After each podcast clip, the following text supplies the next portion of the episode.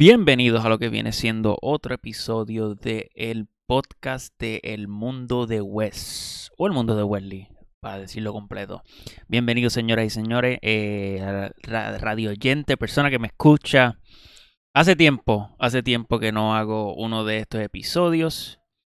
Eh, las últimas veces hemos estado grabando con los muchachos directo desde la sala el cual para aquellas personas que escuchen esos episodios, eh, estamos en un, unos momentos de transición, eh, muchos asuntos personales que han surgido entre todos, los cuales han aguantado lo que ha sido que nos reunamos para poder tener episodios.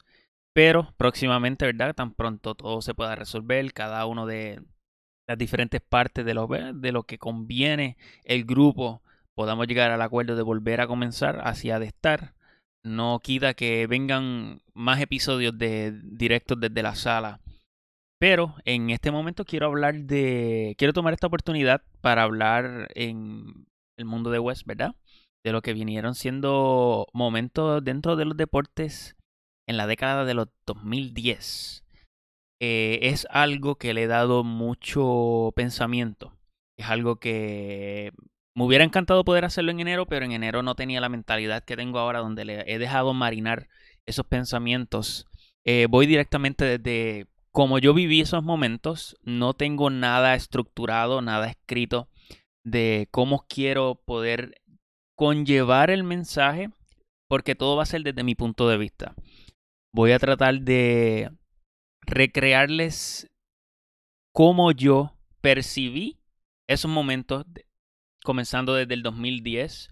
No es una lista oficial diciendo este es mi número uno, este es mi número dos, yara, yara, yara. Meramente va a ser una oportunidad en la cual puedo hablar de algo que me encanta, que viene siendo los deportes, y cómo esos momentos afectaron el transcurso de dicho deporte o dicha ocasión, porque también voy a estar mencionando al final eh, unos momentos dentro de la lucha libre que fueron de gran impacto, ¿verdad? Para, para mi entender en lo que fueron la década de los 2010. Eh, quiero comenzar, primero que nada, con lo que fue eh, para mí el momento más grande dentro de la historia del béisbol, que fue para el 2016, cuando los Chicago Cubs ganan la Serie Mundial. Y empiezo rápido porque... Er, empiezo rápido con ello porque para mí ese fue el momento más grande, ya que yo soy fanático de los Chicago Cubs desde pequeño. Eh, mi memoria más pronta de ver el béisbol fue Sammy Sosa usando el número 21. La sacó del parque, dio el brinquito de él y de ahí para adelante yo daba, si yo iba a jugar béisbol, yo tenía que batear como Sammy Sosa, yo tenía que dar el brinquito como Sammy Sosa, aunque fuera un hit que me sacan en primera cuando jugábamos acá en la escuela Julián Blanco, en Camuy, que recalco, jugábamos, jugábamos con un palo de, de escoba, lo picábamos por la mitad poníamos un botellón de refresco, le poníamos tape para aguantarlo y hacíamos una bola de papel. Si no había un bate y una bola para jugar, nosotros nos la ingeniábamos. Pero mi recuerdo desde pequeño es ser fanático de los Chicago Cubs. Comenzar a, junto a mi familia, que fueron quienes me introdujeron a, todos estos deportes de los que voy a estar hablando. Eh, mi padrastro me introdujo a muchos deportes como el hockey, el fútbol americano, mi papá con el baloncesto, eh, mi padrastro con el béisbol, mis tíos, son todos somos, eh, toda mi familia es fanática de los deportes, incluso la lucha libre, por eso es que voy a hablar de ello luego. Y cuando los Chicago Cubs ganan ese campeonato después de 110 años a la, fecha, fue algo emotivo para mí porque era uno de estos, los Cubs de Chicago han sido uno de estos equipos que estaban con la maldición de la Billy Goat. The Curse of the Billy Goat, para los que no conocen, es para los años 1901, si no me equivoco. Fue para el 1902.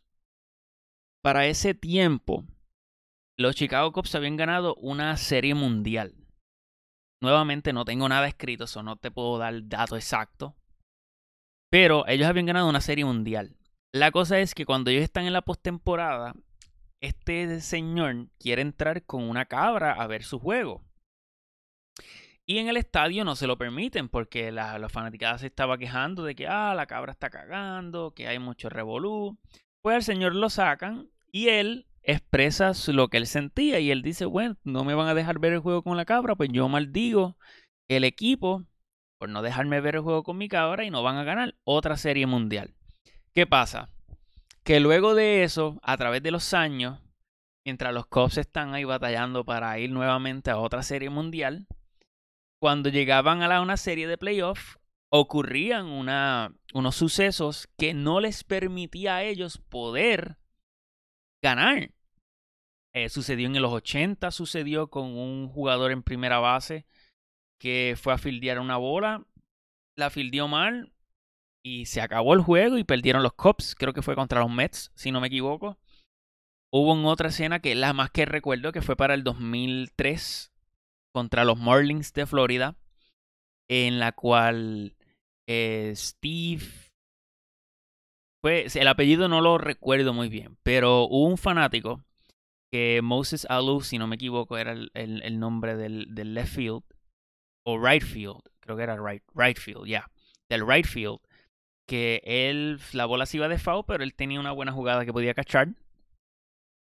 Y el fanático se mete la mano al uno puede coger la bola y de ahí en adelante todo el estadio pudo percibir de que algo iba a pasar. Aquí fue la maldición. De momento los Marlins hacen un comeback, ganan, ganan la serie, se van, ganan la serie mundial contra los Yankees ese año. Eh, lo recuerdo porque Josh Beckett era pitcher de los Marlins y Iván Rodríguez era el catcher. Y le ganaron a, a los Yankees en el 2003 cuando los Yankees ya iban, si no me equivoco, para su cuarto título corrido.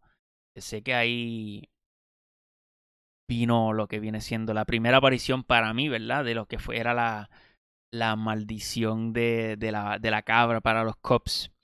Pero entrando a lo que viene siendo los 2010, los Chicago Cubs comienzan en un proceso, ¿verdad? en el cual están dando promesa un equipo promesa con buenos jugadores en el cual se encuentra el boricua Javi Baez, que es uno de los jugadores con más renombre ahora mismo, que ha estado en la corrida para el MVP, el jugador más valioso por la Liga Nacional.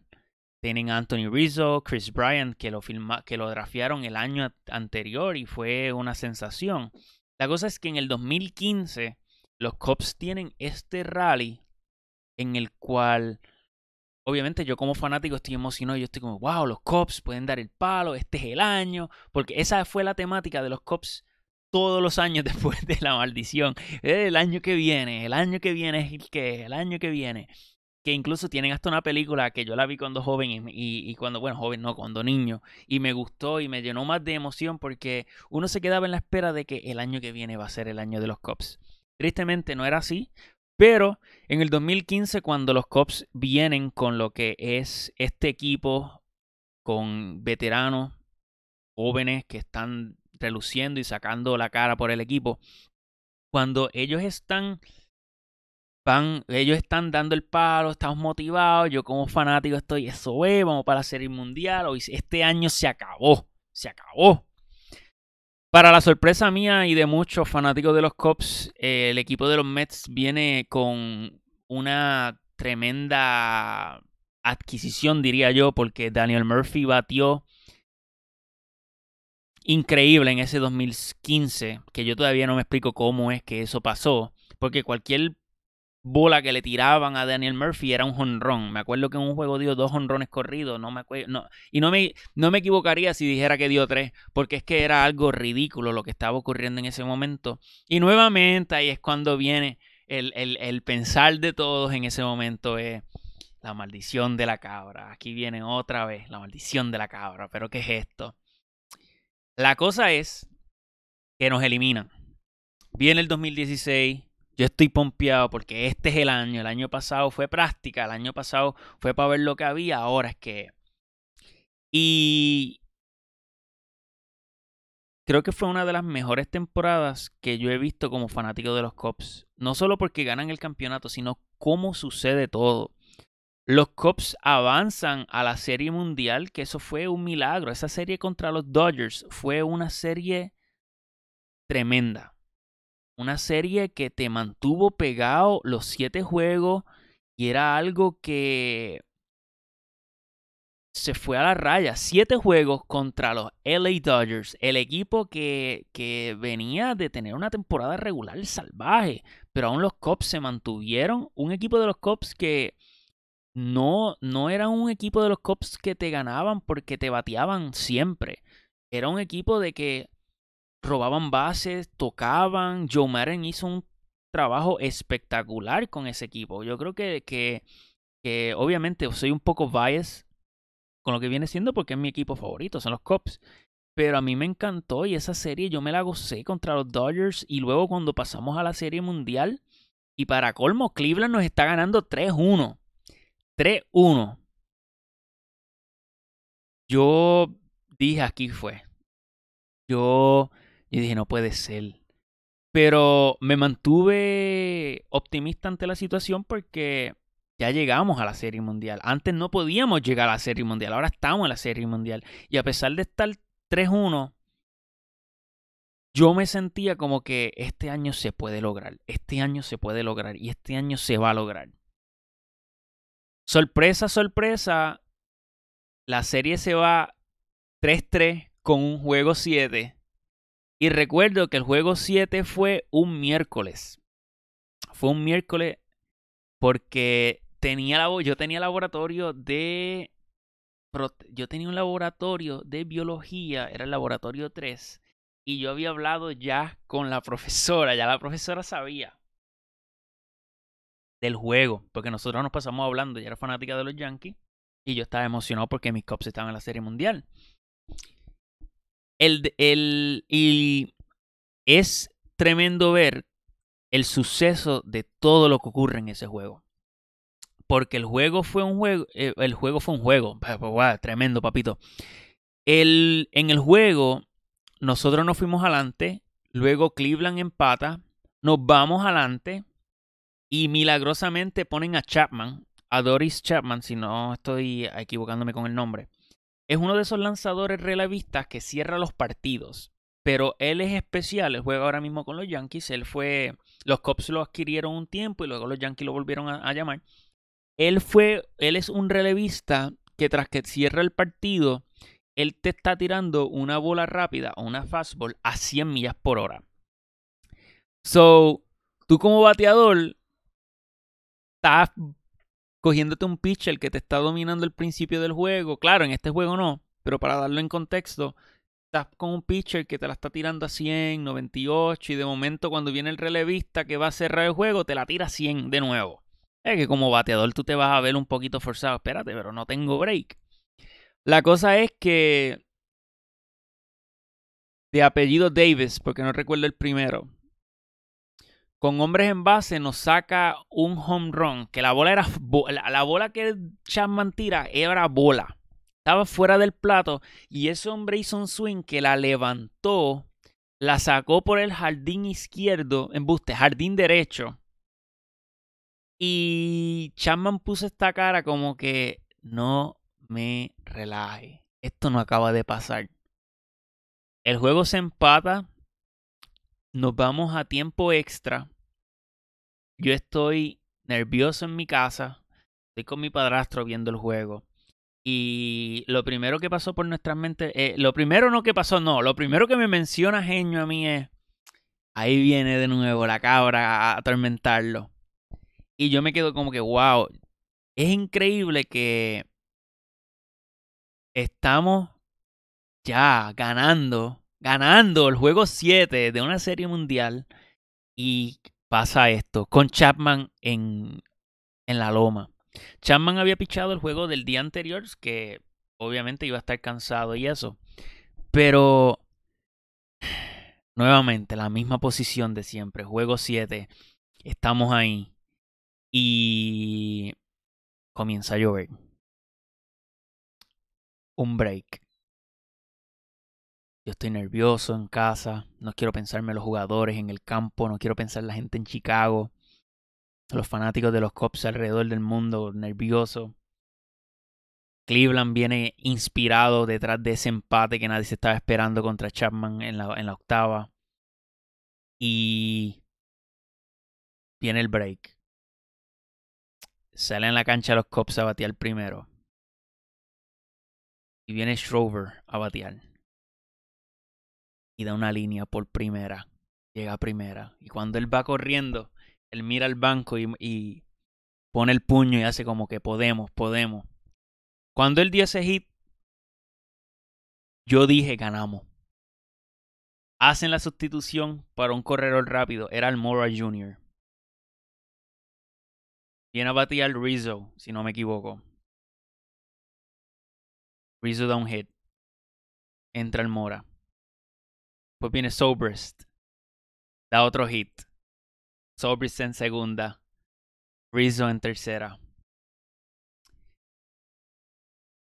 Sé que nos, nos fuimos adelante por dos carreras. Luego viene Cleveland a batear. Y ganamos. Carlos Edwards Jr. tira dado outs. Luego traen otro relevista que adquirimos ese mismo año en, el, Trade Deadline, si no me equivoco. Cerramos el juego con una roleta que va por donde Chris Bryant tercera. Y lo lindo es que cuando esa roleta va por tercera, Chris Bryant se está riendo cuando la va a fildear. Cuando la va a lanzar la primera, se resbala. Rizzo la cacha y las manos para arriba porque fueron el último out. Los Cubs se convirtieron después de sobre 110 años en campeones de las grandes ligas del béisbol. Para mí, ese fue uno de los momentos más impactantes en la década de los 2010. Pasando del mundo del béisbol, quiero hablar brevemente de lo que vino siendo uno de los comebacks que experimenté un domingo en el 2012 para mayo, que lo dio el Manchester City en la Premier League. Y recuerdo este momento porque yo soy fanático del Real Madrid. Ese año nosotros ganamos la liga ante el Barcelona. El Barcelona ganó la Copa del Rey. Y la liga de Inglaterra, la Premier League, ha sido una de las ligas que más a mí me gusta ver. Hace tiempo no la veo, pero es una de las ligas que más me gusta ver por la competitividad que hay. Porque a diferencia de la liga de España, que siempre va a ser dominada por el Barcelona o el Real Madrid, bien raro cuando el Atlético del Madrid eh, viene a dar el palo.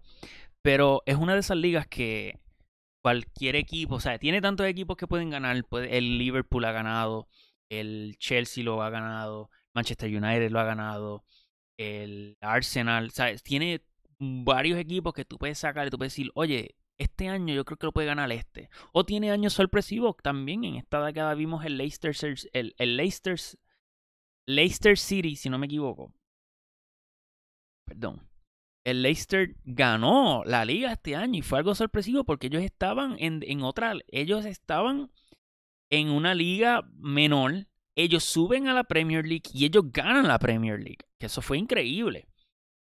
Pero la razón por la cual menciono el Manchester City es porque era un equipo que tenía tremendas estrellas, Sergio Agüero, Nasri, Tevez, eh, eh, el Chino Silva, buenos defensas como Company. Tenía, tenía de todo, tenía todas esas piezas claves que tú necesitas en un equipo bueno para ganar. Y se encontraban perdiendo la liga por un punto contra el Manchester United. Un Manchester United que para este tiempo todavía tiene a Wayne Rooney y tiene a, a muchos jugadores. El detalle está en que ese día ambos equipos jugaban. Y para poder ganar la liga, el Manchester City tenía que ganar obligado y que el Manchester United, aunque ganara, el City tenía que ganar. Y la única manera que el City podía ganar era que el United perdiera y ellos podían empatar y se mantenía todo normal. El detalle está que Manchester United anota primero. Manchester anota primero y ellos están allá celebrando porque el City todavía está perdiendo. El City anota. En todo esto, yo me levanto ese domingo y como, es, como era costumbre para mí, yo siempre me ponía a ver los partidos de soccer que habían. Y me encuentro con el partido del City contra el QPR. Mientras estoy viendo, los comentaristas están hablando de toda la situación que yo les acabo de mencionar. Están por un punto de diferencia, el equipo que gane, si el Manchester United gana, el City tiene que empatar o perder. So, yo digo que, oh, wow, pues déjame ver el juego, a ver qué pasa. El QPR pasó a anotar dos goles. El juego está 2 a 1, perdiendo el City. En Manchester United está pues con un gol, ellos ganaron, ellos están ganando, están ganando la liga, no tienen de qué preocuparse. Y luego procedió a pasar para mí el mejor tiempo agregado o uno de los mejores tiempos agregados que yo he podido ver en el soccer o el fútbol como, como se le conoce en Latinoamérica. Que fue un algaretismo para mí. Y digo un algaretismo porque el City dominó el balón todo el juego, todo, todo lo restante después del minuto 80 en adelante, porque el QPR la cogía y la botaban, porque el QPR no es que no querían que el City ganara la liga, es que ellos tienen la ventaja y si nosotros podemos evitar que ellos nos ganen el juego, pues nosotros cogemos los puntos. So, el QPR está tirando la bola lejos, lejos, lejos, lejos, lejos. Y Aún así, el City viene al ataque, viene al ataque, viene al ataque, viene al ataque. Agregan 5 minutos al partido. Luego proceden a tirar un centro al área y Checo anota un gol. Empata el juego.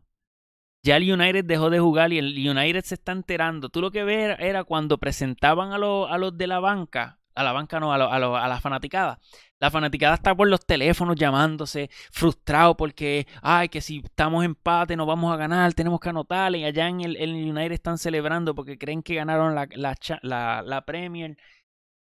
Luego hay una jugada en que se la dan a Sergio Agüero y Agüero se va, tira y anota.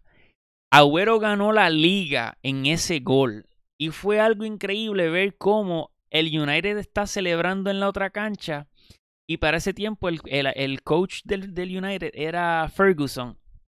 Y él se mete y le dice a, a los jugadores del no celebren que nos acaban de ganar la liga ahora mismo. A ese nivel de que tú ves cómo los jugadores están celebrando con su fanaticada porque acaban de ganar la liga, a que les digan, no, no, no, para, que esto se acabó, papito, nos ganaron. Qué momento más brutal. Para que, que son momentos del deporte que tú a veces dices, wow, ¿cómo es que...? Y pasa, son momentos Cinderella de estos, como digo yo, que, que simplemente pasan. Otro momento y, que diría yo, que lo voy a mencionar breve, voy a mencionar estos momentos breves dentro del soccer para moverme a hablar de otro tema, viene siendo la, la Eurocopa del 2016, que gana creo que fue la Eurocopa del 2016, que gana Portugal sin Cristiano Ronaldo. Ronaldo se lesionó en ese juego final y aún así el Portugal logró dominar a Francia para ganar su primera Eurocopa. También puedo mencionar eh, Sergio Ramos y el minuto 93 en la Champions del 2014, cuando anota al, final, al final del juego, anota un cabezazo de corner y empata el juego contra el Atlético, se van a tiempo extra. En el tiempo extra del agregado, el Madrid anotó cuatro goles para darle la Champions el 2014. Puedo también mencionar el triplete de Champions del Madrid, dominando las temporadas 16, 17 y 18. El Madrid ganó la Champions, iba y, el Madrid era un equipo de Champions. Y la ganaron. Y yo obviamente como, como fanático del Real Madrid estoy sumamente orgulloso de que mi equipo lo alcanzó eso. Un equipo de prestigio que logró sobrellevar las adversidades de las temporadas y aún así ganar lo que es la Copa de la UEFA Champions League. Pasando nuevamente a lo que viene siendo el mundo del béisbol, uno de los mejores beisbolistas de, que he podido admirar desde la niñez, se retiró en, la década de los 2010 y lo fue el campo corto de los Yankees, el eterno capitán Derek Jeter.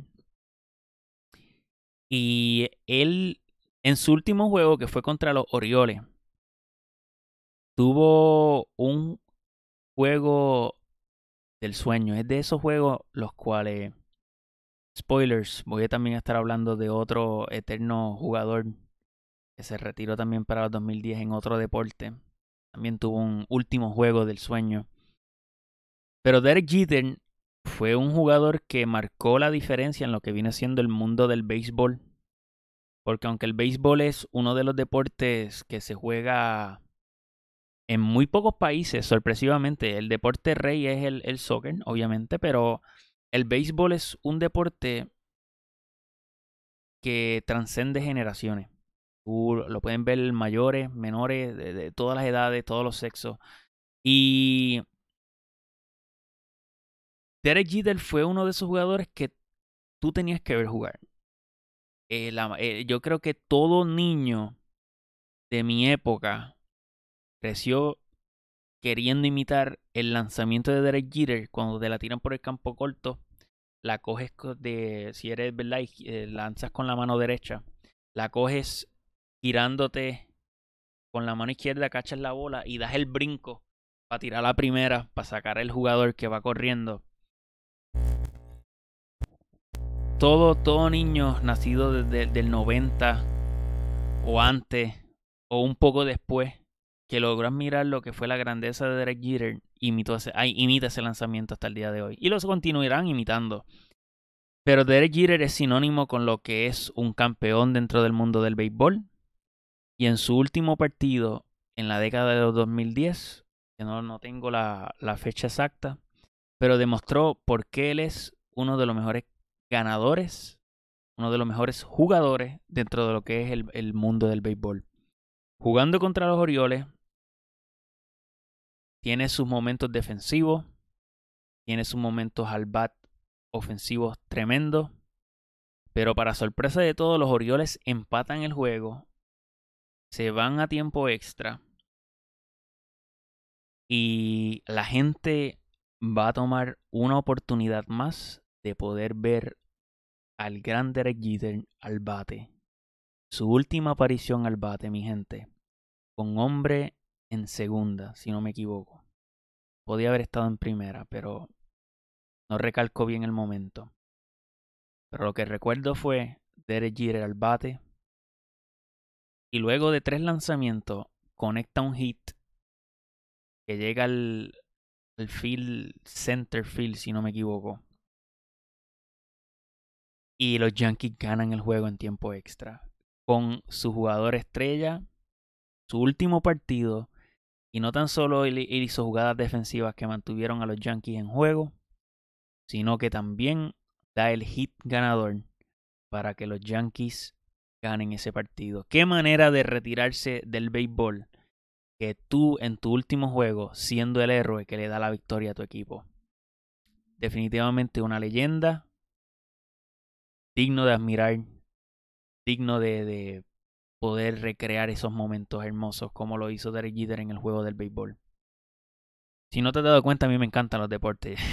yo me los gozo como si yo lo estuviera jugando a tal nivel que cuando yo juego mi espíritu competitivo sube, que surgen momentos a veces en los cuales me enojo con mis propios compañeros. Pero es parte de, de, de todo. Ahora quiero hablar de otro momento en el béisbol. Esto fue para el 2015.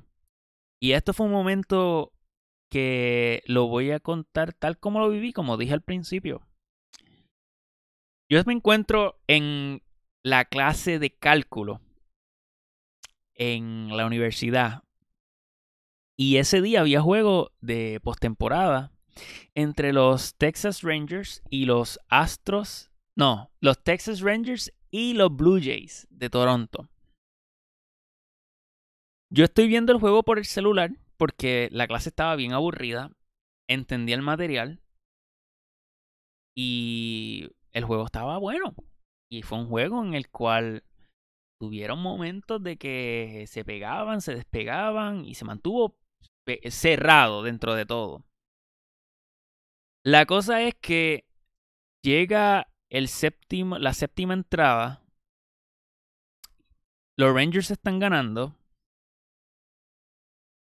Y viene toda una cadena de errores dentro de lo que fue la defensa de los Rangers que nos lleva al momento que voy a hablar. Error entre el, el shortstop Aduris, si no me equivoco, comete par de errores en, en la cancha. En la cancha, en el parque, Wesley, en el parque. Comete par de errores en el parque. Y luego, con dos hombres en base, viene José Bautista a. La fanaticada de Toronto está que grita, que esos tanques brincan al, al medio de la cancha y todo. La, el banco de Toronto está volviéndose loco. Texas está cayendo, no saben dónde meterse. Y viene uno de los bombazos más increíbles de la década en donde José Batista conecta un cuadrangular. No tan solo conecta el cuadrangular, sino que él mira, tira el bate y se va corriendo por todas las bases. Y el estadio se quería caer. Hay un video en YouTube donde tú puedes ver todo lo que ocurre con este momento. Y se te paran los pelos nada más de ver cómo es que transcende todo. Todo va uno tras otra, tras otra cosa, comienza a ocurrir y tú te quedas como que, wow, eh, eh, ¿cómo es que esto es posible que esté pasando? Pero el, ¿por qué el coach no cambió el pitcher? ¿Por qué no, no, sabes, no comienzan a lanzar bolas, tratan de jugar el juego para que la bola vaya por piso? Fue algo que si yo pudiera, yo lo pondría, pero como esto es un podcast formato audio, todavía no, no estamos al nivel, ¿verdad? De tener videos y eso al momento. Próximamente, pues trataré de hacer todo lo posible para añadir, para que también puedan disfrutar visualmente de lo que se está hablando. Pero fue uno de esos momentos en los cuales tú dices, wow, lo lindo es que yo estoy en el salón, sentado en la parte de atrás, y yo estoy casi brincando del asiento con las manos en la cabeza, como que ¿qué está pasando? ¿Pero qué es esto? Y gracias a Dios el profesor no me dijo nada. Y las veces que me preguntaba algo de la clase, yo le contestaba y él hasta se sorprendía. Él me decía, ah, yo pensé que tú estabas dormido allá atrás. Yo, no, no, yo estoy pendiente, yo estoy pendiente. Pero wow. José Bautista, tremendo home run para darle la victoria a los Blue Jays. ¿Verdad? La edad de la delantera y ganaron, pasaron pasaron a, enfrentarse a los Royals, Kansas City Royals ese año en la, en la final de conferencia de, de, la americana, en la cual los Royals ganaron y fueron a ser los campeones en esa serie mundial. Pero tremendo, tremendo suceso, se lo digo, búsquenlo. Eh, si lo pueden buscar en YouTube, pongan Blue Jays Comeback 2015 over Texas Rangers. Y van a poder ver, dura como 8 minutos el video, pero muy bueno, muy bueno. Ahora pasando a lo que viene siendo el deporte de, del fútbol americano. Y la razón por la que vengo a hablar de esto es porque lo que es considerado ahora mismo el mejor jugador o el mejor quarterback en la historia de la NFL, Tom Brady, logró uno de los comebacks más increíbles en el Super Bowl. Perdiendo 28 a 3 contra los Atlanta Falcons, Tom Brady le da la victoria en el Super Bowl a los New England Patriots. Y a mí me da risa porque yo recuerdo haber estado viendo el juego en casa de mi abuela, ya que estaba de visita y les dije que me iba a quedar. Pues yo estoy viendo el juego de lo más tranquilo en, en, con ellos, pero cuando yo veo que los Falcons empiezan a, a sacar ventaja como fanáticos, yo pues, ah, Y luego de enojarme, pues decido quitar el juego y acostarme a dormir porque era tardecito. Sorpresa mía, cuando me levanto, los Patriots habían ganado el juego y yo estoy todavía lamentándome el hecho de que yo no pude haber visto ese juego. De que yo tuve que ir a ver videos de lo que ocurrió. Porque es increíble cómo en un quarter y medio, posesión tras posesión, Tom Brady y la defensa de Hightower, que fue quien causó el, el, el fumble a, al quarterback de los Falcons, que tenía el nombre ahora mismo y se me olvidó. Cómo ellos perseveraron ante la dificultad y ganan el Super Bowl. Que yo me, yo me quedé bobo. Fue uno de esos momentos increíbles dentro de lo que es el fútbol americano en el cual todo puede pasar y simple y, y qué manera de pasar en el momento más visto que es el Super Bowl, porque el Super Bowl es uno de los momentos más vistos por todos los Estados Unidos y el mundo entero, ya que el juego está trascendiendo un poco más lo que es el, deporte, ¿verdad? Dentro de las diferentes naciones. Tom Brady no tan solo lo hace ahí, lo hizo antes. La defensa de Malcolm Butler contra los, Seahawks, Seattle Seahawks, en el Super Bowl. Cuando Malcolm, uh, Russell Wilson eh, le dicen, Pete Carroll le dice a Russell Wilson que pase la bola, no se la dan a correr a Marshall Lynch. Beast Mode, para el que sabe quién es que estaban teniendo los hijos que estaban ah, paseando a, los Patriots. Brady mantuvo el juego cerca y una jugada defensiva por Malcolm Butler haciendo un, interception en el goal line, ¿sabe? En la línea para hacer el touchdown de los Seahawks, él hace el interception, coge el balón y los Patriots ganan ese Super Bowl también. Creo que son dos de esos momentos increíbles de la década de, dentro de lo que es el fútbol americano. Puedo mencionar otro juego y fue un juegazo. Para mí ese fue el Super Bowl ese año. Y fue para el 2019. Kansas City Chiefs contra los New England Patriots de nuevo. Y es, inevitable, es inevitable mencionar el nombre de Tom Brady dentro de esta y los Patriots por tan dominante que es ese equipo. Pero ahí, ese fue el juego en donde Patrick Mahomes se convirtió en la estrella que es hoy día ya en esta nueva década de los 2020 gana su primer Super Bowl. Y qué juegazo, no lo incluyo aquí porque esto es de los 2010. Pero Patrick Mahomes tiró un excelente juegazo contra los Patriots. Y la única razón por que los Patriots van al Super Bowl contra los Rams en el 2019 fue porque les tocó el coin toss al final y Tom Brady se encargó de sentenciar el juego. Pero si alguien quiere ver lo que fue el Super Bowl del 2019, Kansas City Chiefs contra los New England Patriots. Excelente juegazo. Puedo mencionar también dentro del fútbol americano eh, el robo que hicieron a los Saints. Creo que fue también para el 2019. Puedo mencionar los Giants, uno de mis equipos favoritos a ver en el fútbol americano, cuando le ganan a los Patriots con Eli Manning, que ha sido eh, de los únicos en poder ganarle dos a, los New England Patriots. Philadelphia Eagles ganando su primer Super Bowl también contra los Patriots. Y si sigo mencionando los Patriots te va a cansar, pero también Peyton Manning ganando su Super Bowl con los Broncos en contra de los Carolina Panthers. Después de la derrota que le dieron los Seahawks, por lo menos Peyton Manning pudo ayudar. Claro, fue un juego bien defensivo, que la defensa fue que lo hicieron todo en ese juego contra los Panthers. Pero por lo menos ahí Peyton Manning pudo ganar su segundo Super Bowl, empatar a su hermano y decir, hey, we won two. Y fue, fue muy bueno. Ahora voy a estar pasando a lo que es, ¿verdad? Eh, mi deporte favorito, que lo es el baloncesto. Y quiero hablar de, eh, antes de, y que se me olvide, vuelvo a retomar el tema del béisbol. Porque aunque surgió ahora, recientemente, resulta que para la temporada del 2017 los Houston Astros estaban robando señas, los cuales lo llevó a ganar el, el campeonato contra los LA Dodgers. Y lo voy a mencionar breve porque es algo que se está saliendo más a la luz ahora en el 2020, pero sucedió en el 2010. resulta que siempre que un pitcher del equipo opositor a los Astros, cuando jugaban en la cancha local, iba a hacer un lanzamiento, si no era una bola rápida, que fuera una curva, un cambio, cambio es una bola que parece que va rápida, culpo, una bola que parece que va rápida, pues eh, había un ruido desde el dogout como que...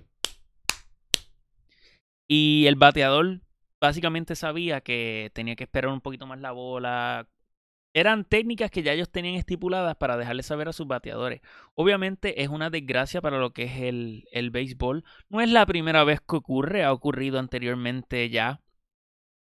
Hay un video de, de Altuve cuando juegan contra los Yankees, que él le conecta un cuadrangular a Chapman. Desde los Yankees, ya pichando para los Yankees, eso fue el año pasado en, en, en octubre. Octubre, sí, octubre en el cual él conecta el cuadrangular en el último juego, le da la victoria a los Astros, los Astros van para la serie final, ¿verdad? Para, para la serie mundial.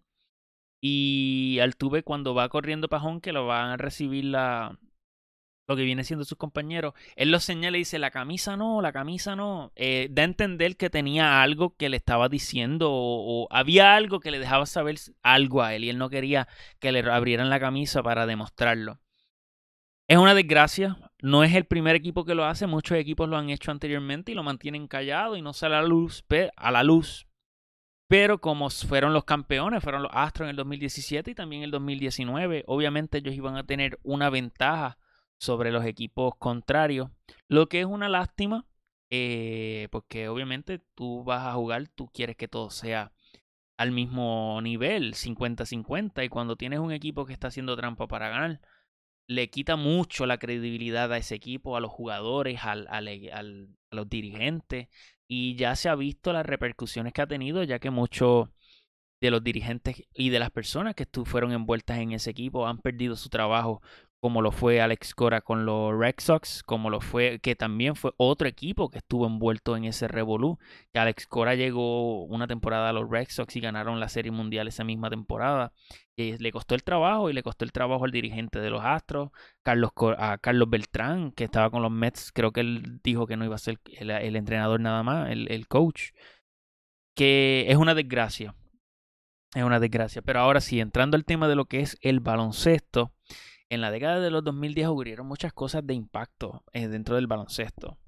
Y yo sé que he brincado de temas y que no he tenido esas pausas que debería de tener. Pero, como digo, estoy hablando de, mi punto de vista en todo esto. Espero, ¿verdad? Que si tú compartes alguno de estos puntos de vista conmigo o hay algún momento que se me ha olvidado a mí, eh, coméntalo, déjamelo saber, sea en los comentarios, en, y podemos tener una charla luego de sobre todos esos momentos también. Pero entrando al mundo del baloncesto, en el 2010 es cuando LeBron James se une al Miami Heat con la adquisición de Chris Bosh también, Dwayne Wade y luego jugadores de rol que fueron jugadores de impacto dentro de lo que fue esas cuatro temporadas de ese equipo de del Miami Heat. Pero para sorpresa de muchos, ese fue el año, el primer año en el que ellos se unen, el primer año en el que Dirk Nowitzki gana su primer campeonato ante el Miami Heat. Y fue un equipo de Dallas que nadie se esperaba que estuvieran en esa posición. Creo que al igual que muchos, yo quien esperaba que estuviera ahí era Los Ángeles Lakers, que venían de haber ganado dos campeonatos ya, que le ganaron uno a los Magic de Orlando en el 2009 y otro a los a los Boston Celtics en el 2010. Y luego en ese 2010, la agencia libre es que LeBron se une a Miami, van a la final y pierden contra ese equipo de, del sueño de lo que fueron los Dallas Mavericks. Un equipo que jugó una defensa zona que le trajo muchos problemas a lo que fue el equipo del Miami Heat. Eh, estaban anotando los tres a nivel que todavía no se ha visto eh, no se había visto porque ya es más normal dentro de lo que es el baloncesto. Pero para ese tiempo el Dallas tuvo un, esquema ofensiva y defensiva que le quitó la ilusión que tenía LeBron James y muchos de los fanáticos de LeBron para ese entonces. Porque tiene jugadores como Jason Terry, jugadores veteranos que estaban anotando y se crecieron en esa temporada. Y para sorpresa de muchos, y tal vez sea un poco bias porque es un compatriota mío, JJ eh, Barea tuvo una excelente serie. Es muy poco las personas que le dan el reconocimiento a él, pero era curioso ver cómo él, a pesar de su estatura, estaba anotándole triples y canastos a jugadores más altos que él. Hay una parte en el, en el juego final en el que él le anota un triple en la cara de LeBron que fue una daga en ese juego. Fue uno de esos momentos claves que le dieron la, delantera al equipo de Dallas y le llevan al campeonato. Eh, Nowitzki tuvo una serie que Chris Bosh no lo podía parar. LeBron James en un juego metió solo 8 puntos. Que obviamente había muchos factores emocionales dentro de él por las circunstancias que habían, él había pasado anteriormente en, en su vida, de las cuales no quiero hablar. Pero fue, fue algo increíble. No tan solo eso, sino ocurre una de las lesiones que afecta lo que viene siendo la trayectoria del jugador Derrick Rose, en la cual se lastima el ACL y de ahí en adelante lo que fue el MVP más joven en la historia de la NBA, pierde lo que es la inmensa mayoría de la década tratando de volver a la cancha. Eh, recuerdo dos años corridos en los cuales Rose ni jugaba lo que fue el 2012, 2013, me disculpo por la perra, estoy en casa de mi abuela, y están tan cerca de mí. Lo que fue la temporada 2012 y 2013, Rose no jugó nada. Si jugó fueron dos o tres juegos y más nada. Y era una lástima porque era un MVP, era un equipo de Chicago que, que tú sabías que podían llegar a la final. Un equipo de Chicago que le, tú sabías que le podían dar eh, la batalla al Miami Heat. Y no es sorpresa que un equipo como Indiana surge desde nada a ser el, equipo que va a la pelea contra el Miami Heat. Pero ahí es cuando Miami gana, gana su primer anillo contra los Thunder y luego van a la final a uno de los que viene siendo los tiros más impactantes dentro de la historia de la final de la NBA. Y es cuando están sacando la cinta, están sacando el trofeo, están sacando el champán. LeBron James tira un triple para empatar el juego. Rebotea Chris Bosh. Se la pasa a Ray Allen de la línea de tres. Y nos fuimos a overtime. Y lo curioso de ese día es que yo salí con mis primos a ver ese juego. Y yo soy fanático de los Spurs desde chiquito. Yo, yo creo que para la temporada, para el año del 2000, cuando los Spurs ya ganaron su primer campeonato, es cuando ya yo estaba en la edad que yo podía entender el baloncesto y a pesar de que tenía grandes jugadores como Chuck y Kobe en los Lakers, tenías un equipo en Sacramento que casi nadie estoy seguro que se acuerda que era uno de los mejores equipos en la, en eh, la liga para ese tiempo, los Sacramento Kings. Tenías el equipo, eh, ¿sabes? la liga estaba saliendo de lo que fue Michael Jordan, pero a mí siempre me gustó lo que era el equipo de los, San Antonio Spurs eh, con la adquisición de Ginobili, Tony Parker, Bruce Bowen, puedo seguir. Eh, la, la, cosa es que yo, fanático de los Spurs, yo miro a mi primo, a Puro, espero tenerlo algún día aquí en el podcast, y yo le digo, Puro, ganamos, Puro, ganamos. LeBron no va a ganar otro campeonato. No porque no quisiera que LeBron ganara, pero es mi Spurs, mi equipo, yo estoy emocionado. Y faltando 20 segundos, Puro me mira y me dice, Willy, todavía queda tiempo. Yo estoy, no, vamos a ganar. Y ocurre ese tiro y lo primero que yo hice fue mirarlo y los dos nos miramos con esta cara de, válgate. Como que nos estábamos callados, no podíamos, no podíamos hacer ni decir nada porque nadie se esperaba ese tiro. Nadie se esperaba que en la cogiera y la metiera. Y nadie se esperara que los Miami Heat hicieran un comeback de la pasión. El año después, pues los Spurs ganaron porque dieron cátedra de cómo se debe jugar el baloncesto. Pero qué tiro de Rey Allen en ese partido, ese juego 6, el cual le dio la victoria en tiempo extra al Miami Heat, ¿verdad? El, tiro que lo lleva a tiempo extra, Miami viene con el momentum, ganan el juego, ganan la serie y luego ocurre lo que nadie se esperaba. La revolución del triple con los Steph Curry y los Stephen Curry y los Golden State Warriors 2015 fue una temporada que vio a LeBron James brincar a, los Cleveland. Curry revolucionó la NBA con sus triples, con Clay Thompson, el estilo de juego que introdujo Steve Kerr una vez tomó riendas del, del equipo. Y primer año de Steve Kerr como campeón, nuevo sistema ofensivo para los Golden State, donde le quitaron el balón a Curry, lo pusieron a moverse por toda la cancha y fue algo increíble, fue algo increíble de ver. Era un equipo que tú sabías desde el 2012 cuando llegaron a, a playoff contra los 2013, si no me equivoco. 2013 en contra los, los Spurs, que Curry estaba anotando triples con un pie desde la línea de tres y tú decías, wow, el tipo no falla, tú sabías que iban a llegar lejos.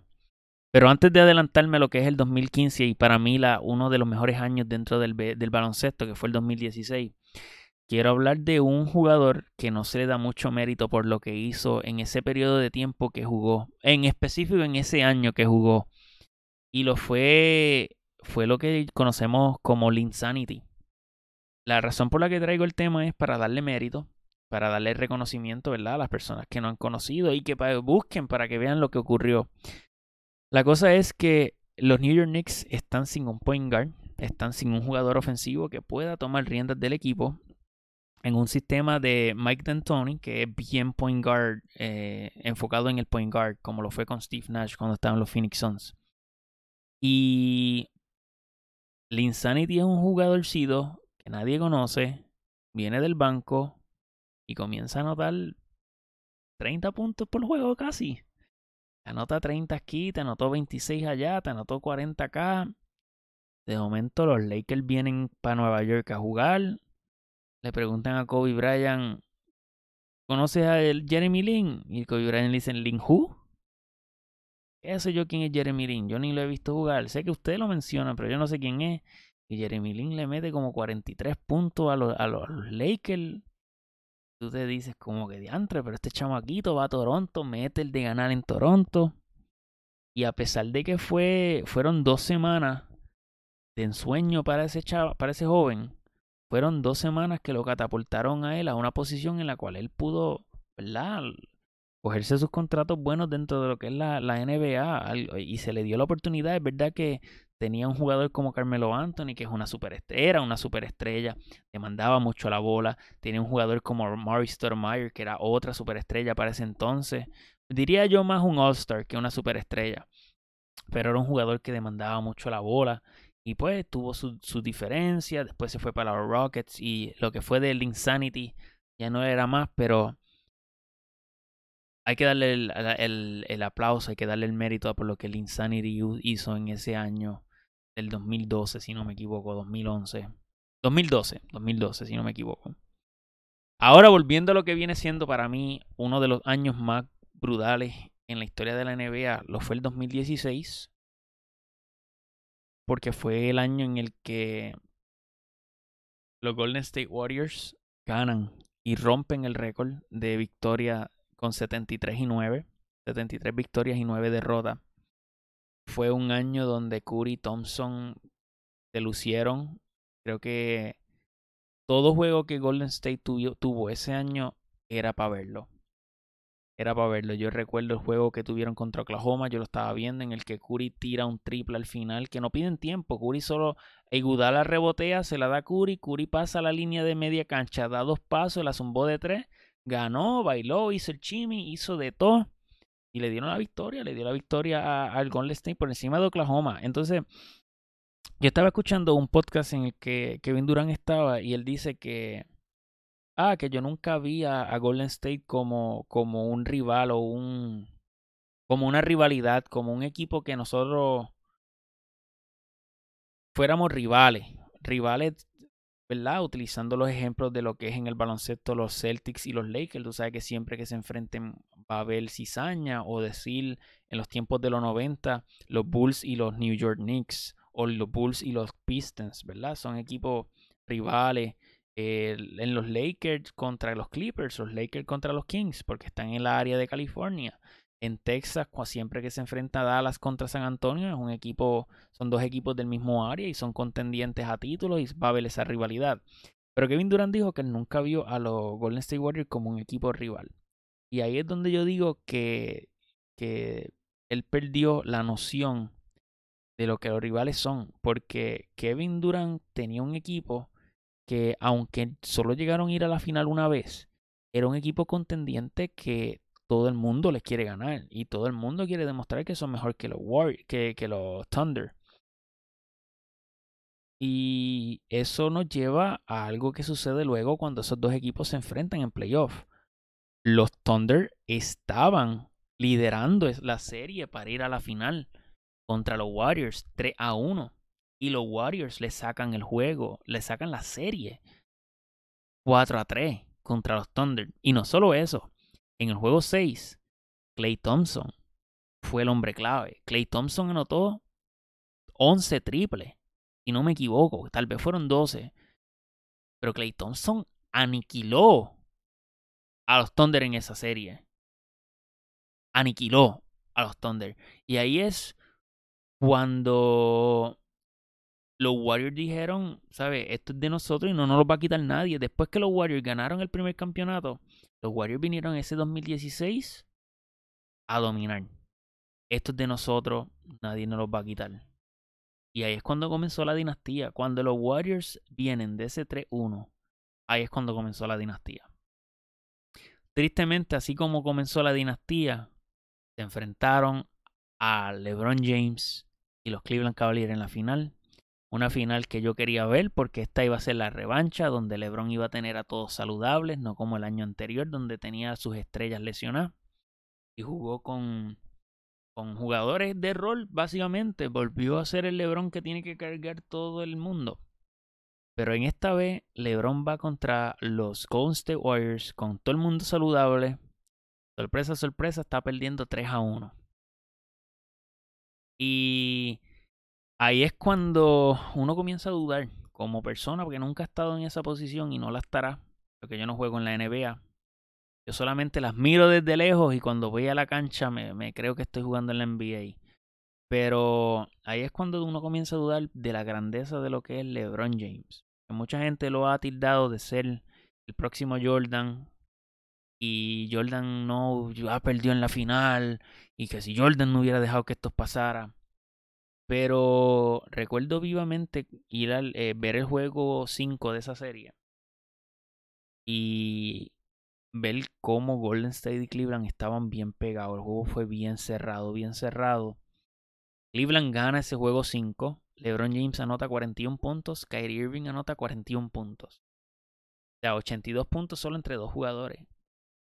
LeBron James dominando en todas las facetas. LeBron dominando, liderando ambos equipos en puntos, rebotes, asistencia, tapones, ¿sabes? robo de balón, en todo. Hasta en turnover, si no me equivoco.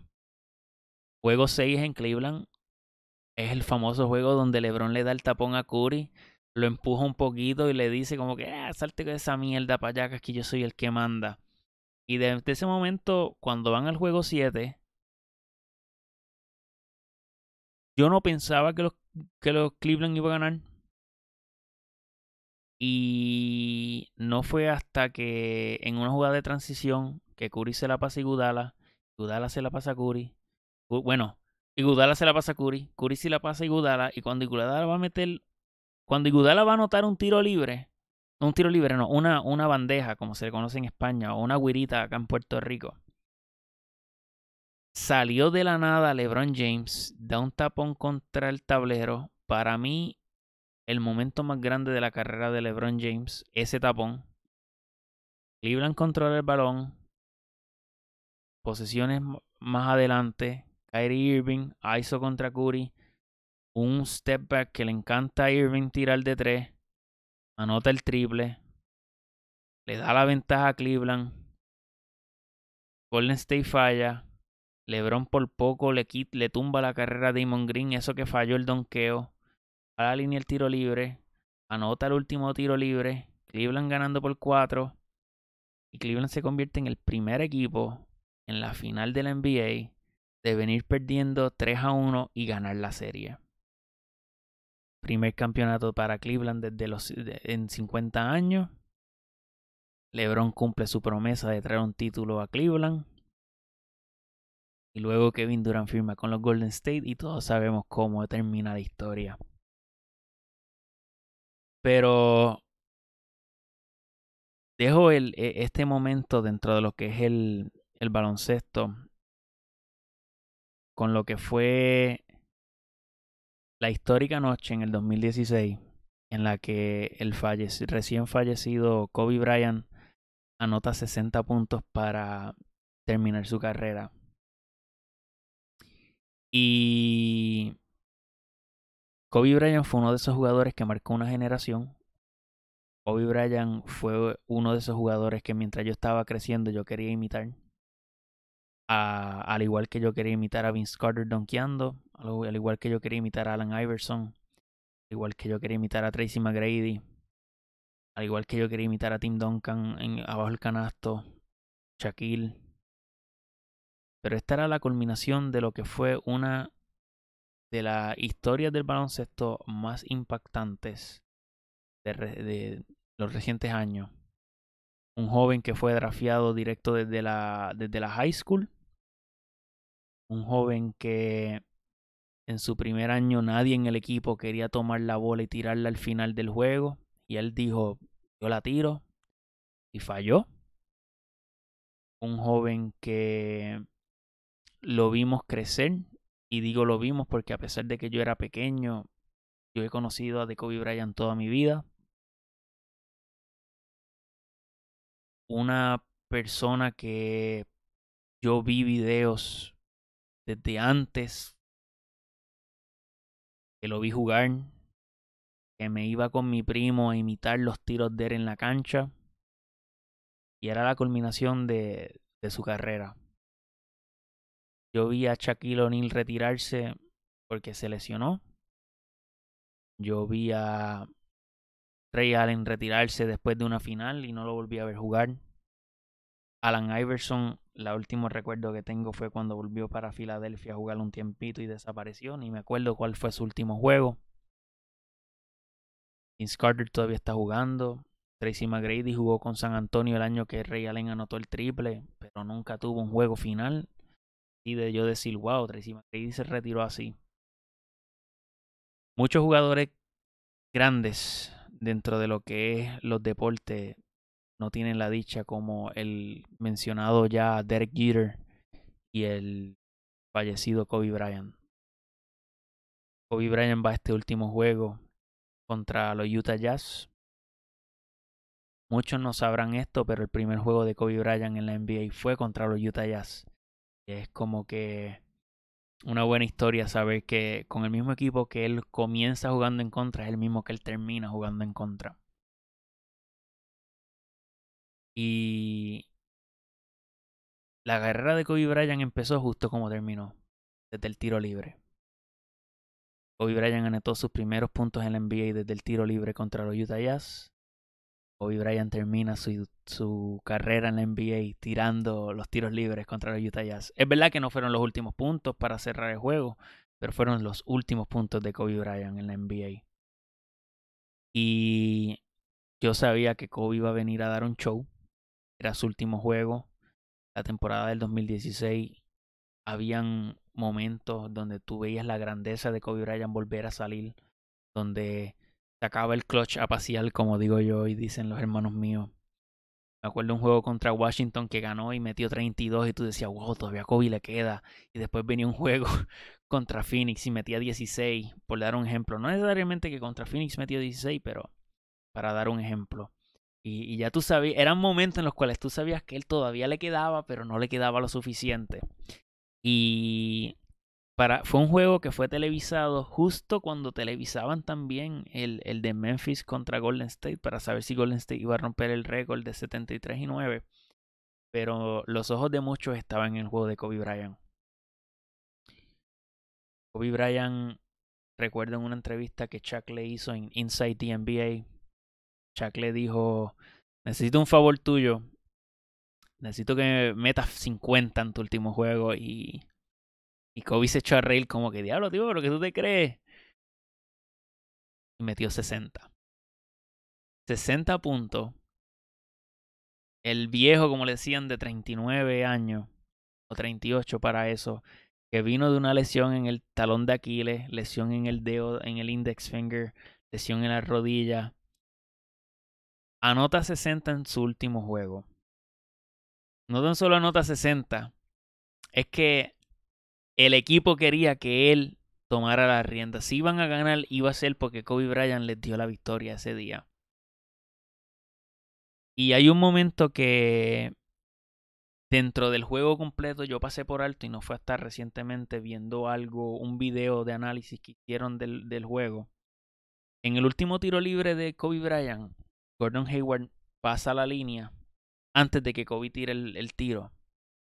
Y es algo que los comentaristas de ese video decían que es digno de admirar de Gordon Hayward porque él conocía lo que había de la importancia del momento. No era que Kobe tenía 59 puntos y se iba a quedar en 59, sino es que Gordon Hayward creció admirando a Kobe Bryant, conoce la importancia del momento para Kobe Bryant y a pesar de que él está en el equipo opositor, él cruza la línea, cosa de que si Kobe falla, los referees tienen que pitar y le dan de nuevo la bola a Kobe Bryant para que él llegue a 60. Y son momentos como ese los cuales tú reconoces luego, ¿verdad? Cuando yo me di cuenta de, y tú dices, wow, los mismos jugadores le tienen tanto respeto a este señor que ellos hasta ellos están haciendo lo posible para que él llegue a 60 puntos. Y no querer decir que la defensa era mala cuando él estaba anotando, porque si tú ves el juego, Kobe tomó tiros que Kobe siempre ha tirado. Kobe siempre se ha ido por el lado derecho y te tira el fadeaway. Pa, dos puntos. Kobe siempre se ha ido por el lado izquierdo y hace el Hesse de que se mueve por el frente, se echa y ahí mismo o te zumbaba el triple o se te iba y metía los dos puntos. Kobe siempre que ha tenido una jumpa a media distancia por la línea del tiro libre son dos puntos. Si Kobe va a atacar el canasto y no te la saca por debajo, que cruza la mano por debajo del aro y la pone por el otro lado, te la tira de explotadora por encima en el lado derecho del aro. 60 puntos, mi gente. Una historia espectacular, unos sucesos que yo viví desde pequeño, viendo a Kobe Bryant jugar, venir del banco, no le daban la oportunidad. En unos juegos en las playoffs contra Utah tiró tres airball, pero fue el único que se atrevió a tirar esa bola de tres. Gana tres campeonatos con Shaquille O'Neal. Pasan los sucesos en los que le mete 81 a los Raptors, mete 63 en tres cuartos contra Dallas Mavericks. Tiene unas carreras inolvidables de anotación. Shaquille metía 32, yo voy a meter 28. Yo voy a meter mis 30 puntos también. Voy a jugar contra contra Dwayne Wade, vamos a dar el máximo. Voy contra LeBron, vamos a dar el máximo. Y es un ejemplo a seguir para una futura generación, porque de la misma manera que yo veía videos de Kobe Bryant para mejorar mi juego, yo sé que hay muchos que lo hacían y muchos que lo seguirán haciendo, no tan solo con Kobe, sino con grandes como Kevin Garnett, Paul Pierce, Allen Iverson, Tracy McGrady, LeBron James ahora, Dwayne Wade, próximamente en el futuro Luka Doncic, tantos Steph Curry, Clay Thompson, Kevin Durant, van a ver mucho. 60 puntos. Último partido de, de Kobe Bryant en la NBA. Qué manera de despedirse. Para mí, la, la mejor despedida de un jugador en la NBA. Y como él dijo, Mamba out. Grande. Con esto viene siendo la culminación de lo que es yo hablando de los sucesos dentro de los deportes en la década de los 2010. Pero con el restante tiempo que me queda, ahora voy a hablar de uno de los temas que también quiero incluir por la importancia que tienen y tal vez no muchos entiendan el significado de, pero yo voy a tratar de darle el contexto mayoritario. Y viene siendo dentro de la historia de la lucha libre. Y mucha gente dirá, pero ¿por qué tú hablas de eso? Eso es fake, eso es embuste. Ese no es el punto aquí. El punto aquí es yo darte un contexto, porque a mí me encanta la lucha libre y aunque muchos digan que es fake, yo la voy a seguir viendo y me la voy a gozar y, ajá, ¿qué pasa? Para la década de los 2000, la lucha libre estaba en un estado en el cual mucha gente había dejado de verla. Yo, en, lo personal, dejé la importancia de la lucha libre. Voy a un poquito de café, permítame un momento.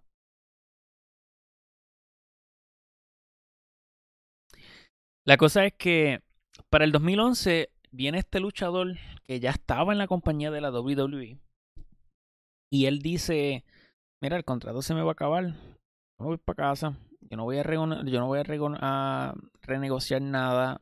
Ustedes me tienen a mí por piso. Ustedes no cuentan conmigo para nada. Yo no valgo nada para ustedes. ¿Sabes qué? Se acaba mi contrato, yo me voy para casa. ¿Qué hago? Gano el campeonato, me voy para, para la compañía en Japón, me voy para la independencia nuevamente y soy feliz. Si no sabes de quién estoy hablando, estoy hablando de CM Punk, el luchador que tomó la decisión de irse para su casa en el 2011. Y lo sorpresivo no es eso, lo sorpresivo es que la última lucha de él en el 2011 bajo contrato para junio del 2011 fue en su ciudad natal de Chicago. Estaban en el evento Money in the Bank. Iba a luchar contra John Cena por el título. Y si quieres ver una lucha buena, te recomiendo que veas esa. No tan solo por la historia en que está envuelta, sino por la calidad de lucha libre que hubo en disposición de hermanos de lo que es el hombre de la compañía, John Cena, y el luchador del calibre de CM Punk. CM Punk gana el campeonato, se va para su casa, está un tiempo fuera de la WWE y luego vuelve para lo que fue una de las corridas como campeón en la compañía más largas, 434 días como campeón. Mucha gente nuevamente dirá, ah, pero eso es fake, eso fue que lo dejaron ganar. Tenemos que tener en contexto de que no, el, a pesar de, de que sea fake, si a ti te dan el título en una compañía y te dan el título mundial, es porque la compañía ve en ti.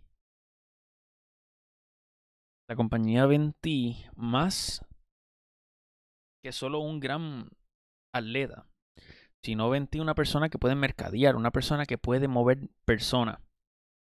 Y le dieron la oportunidad a Cien Pong y Cien Pong tomó la bola y corrió con ella. Y no, no logró más, no logró más porque para ese entonces la Roca quiso volver y le quitaron el título y se lo dieron a la Roca.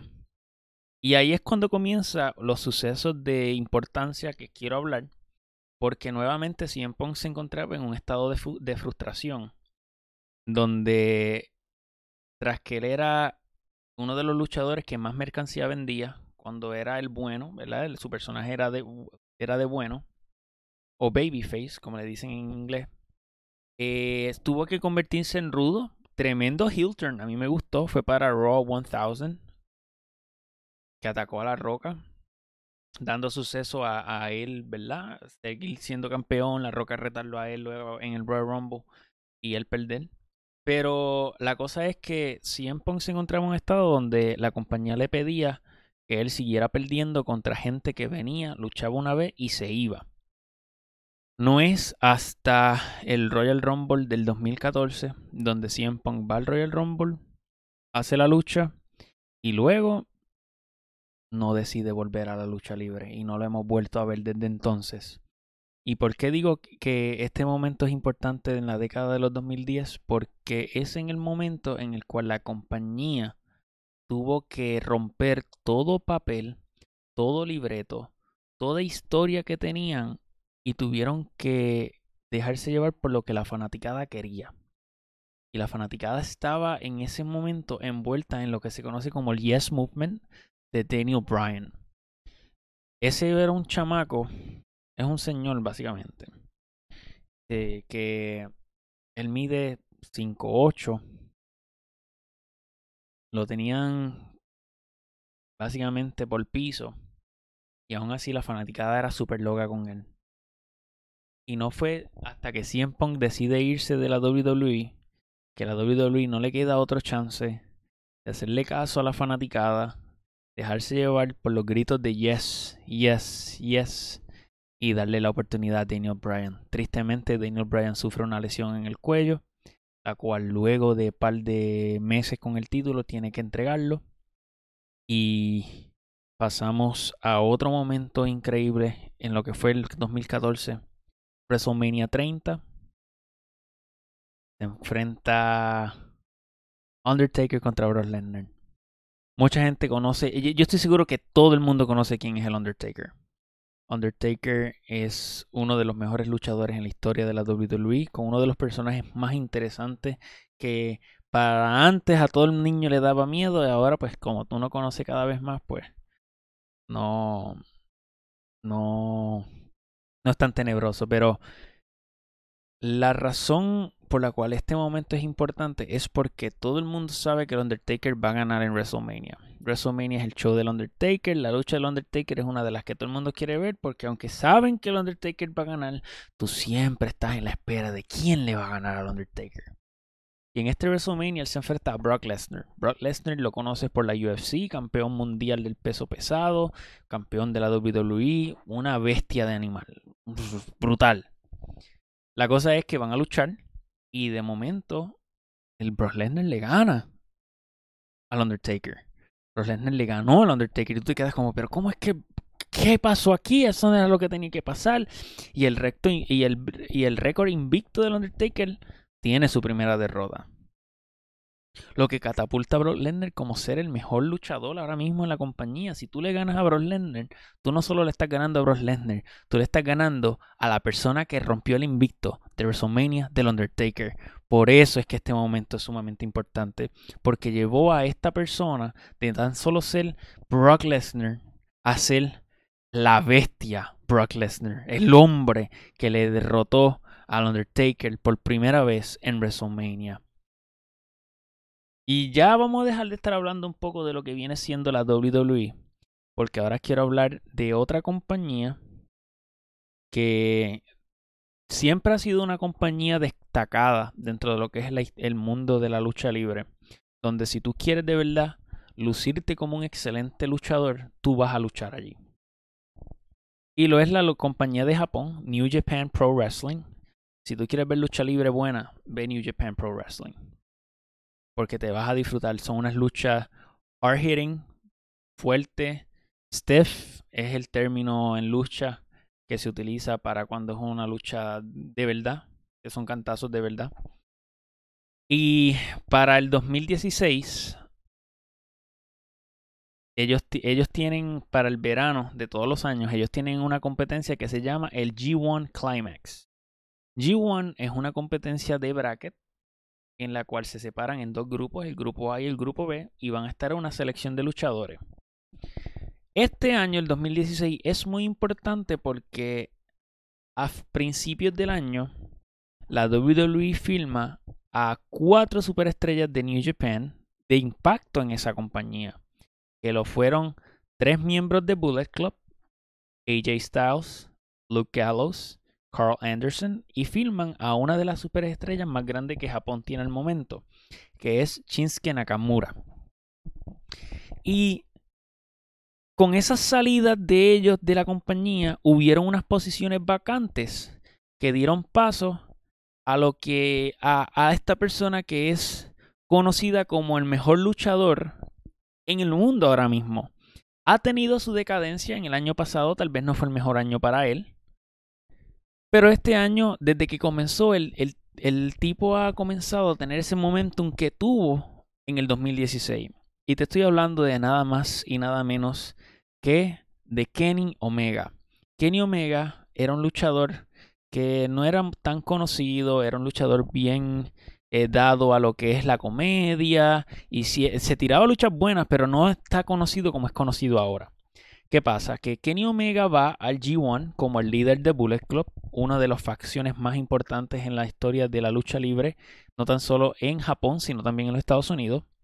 Él va como y se convierte en el primer forastero, o sea, no nativo de Japón, en ganar el torneo del G1. So ya ahí él rompió un récord, creó historia siendo el primer forastero en ganar la competencia. No tan solo eso, él gana la oportunidad de poder retar a cualquier título que él desee en el WrestleMania de Japón, que es conocido como Wrestle Kingdom.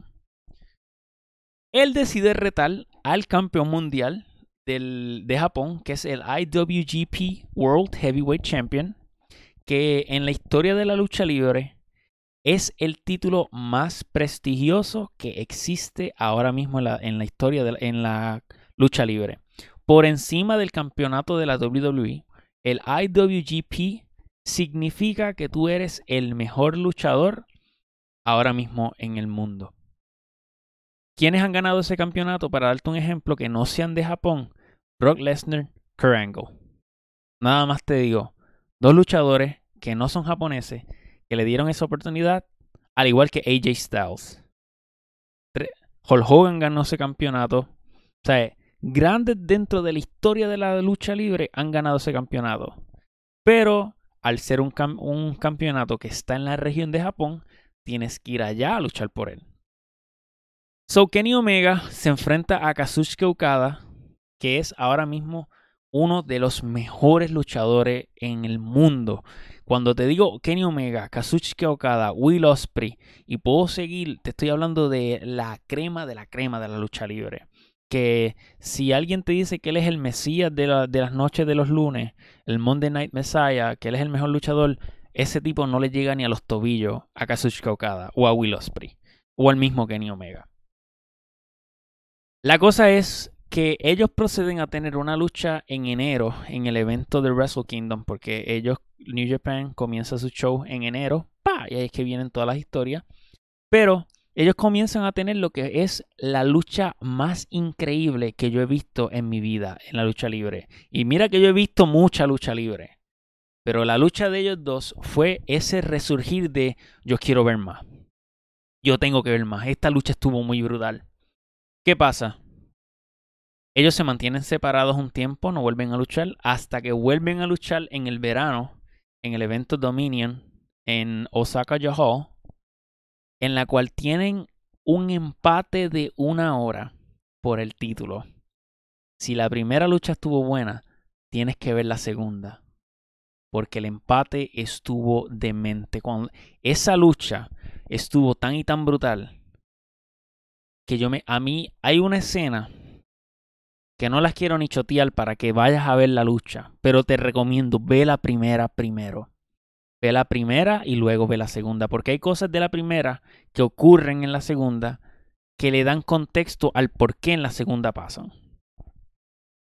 Luego de un año separado, Kenny Omega que se convierte en el primer campeón de los Estados Unidos de IWG, de New Japan, lucha contra Chris Jericho en una lucha excelente en lo que fue el Wrestle Kingdom 12. Eh, Tremenda lucha. Yo me levanté a las 5 de la mañana para ver el show porque estuvo brutal.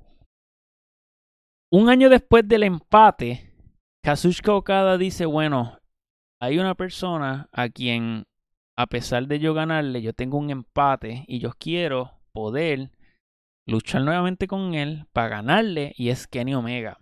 Y cuando ellos van para esa tercera lucha, ellos dicen, ok, yo te gané una, una empatamos.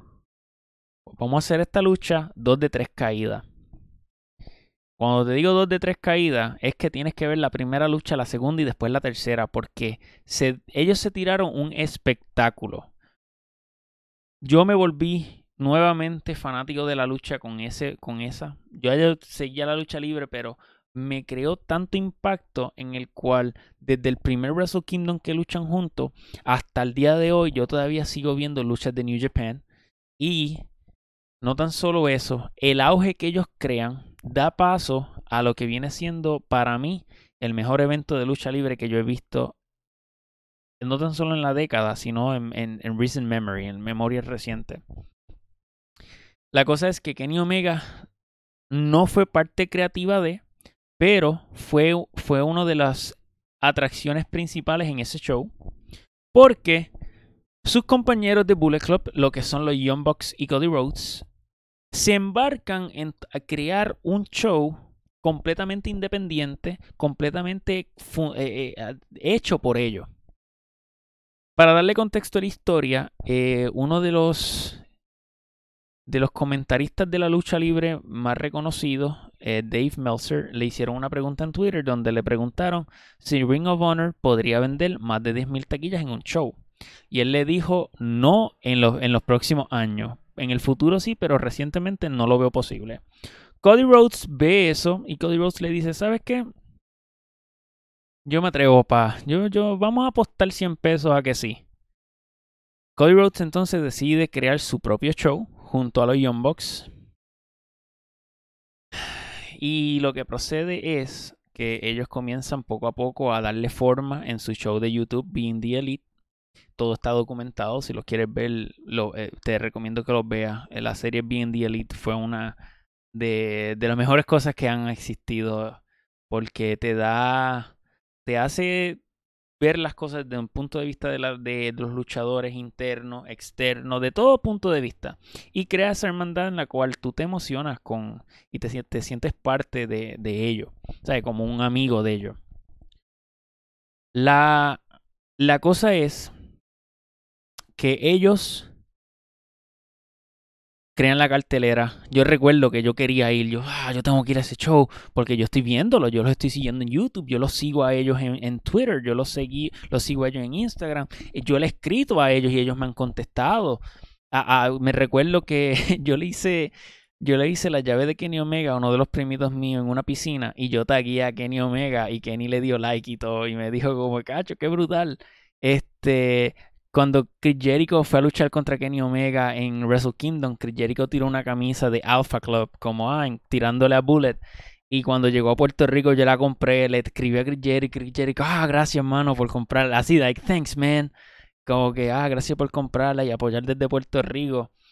O sea, que, que a pesar de que ellos no me conocen a mí, aún así, el ver el apoyo que la fanaticada les da, porque yo sé que yo no soy el único, ellos han interactuado con mucha gente. Pero era esa verdad, yo quería ir al show y ellos anuncian los boletos y cuando yo voy a comprar el boleto mío, se venden en 28 minutos. Ellos vendieron 11.000 boletos en 28 minutos. Un show independiente, eh, fundado, eh, eh, ¿sabe? Financiado por ellos mismos. Lo vendieron en 28 minutos. Yo me quedé bobo cuando yo supe esa noticia. Y no tan solo eso, sino después la carterera que tuvieron, la lucha de calibre que se dieron ahí. Lucha Cody Rhodes contra Nick Aldis por el título de la NWA. Uno de los títulos nuevamente, después del de New Japan, ese es otro título con una historia de, de un legado sumamente importante. Lucha los Young Bucks con Kota Ibushi contra Phoenix Bandido y Rey Mysterio Jr. en el main event. Lucha Kenny Omega contra Pentagon Jr., Cero Miedo, el duro. Lucha una, una lucha de Hangman Page contra Joey Janela, que yo no sabía mucho de Joey Janela y después de ver esa lucha yo me quedé como que wow, Joey Janela está brutal. Hangman Page sí tiró un show espectacular. La lucha inicial de MJF contra Matt Cross, buena lucha para empezar. En el pre-show, eh, los SCU contra los Briscoes. Y para mí, la mejor lucha en todo el show: Kazuchika Okada contra Marty Skrull. Qué lucha más brutal esa. Esa lucha estuvo tan brutal.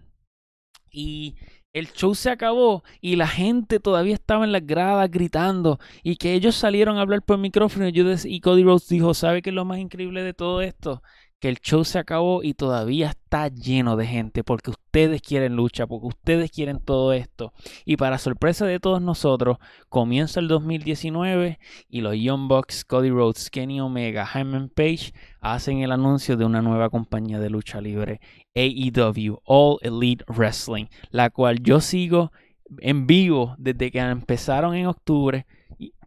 Hicieron unos shows en en Las Vegas que se vendió en 5 minutos. Hicieron otros shows en Jacksonville que se vendieron en cuestión de nada.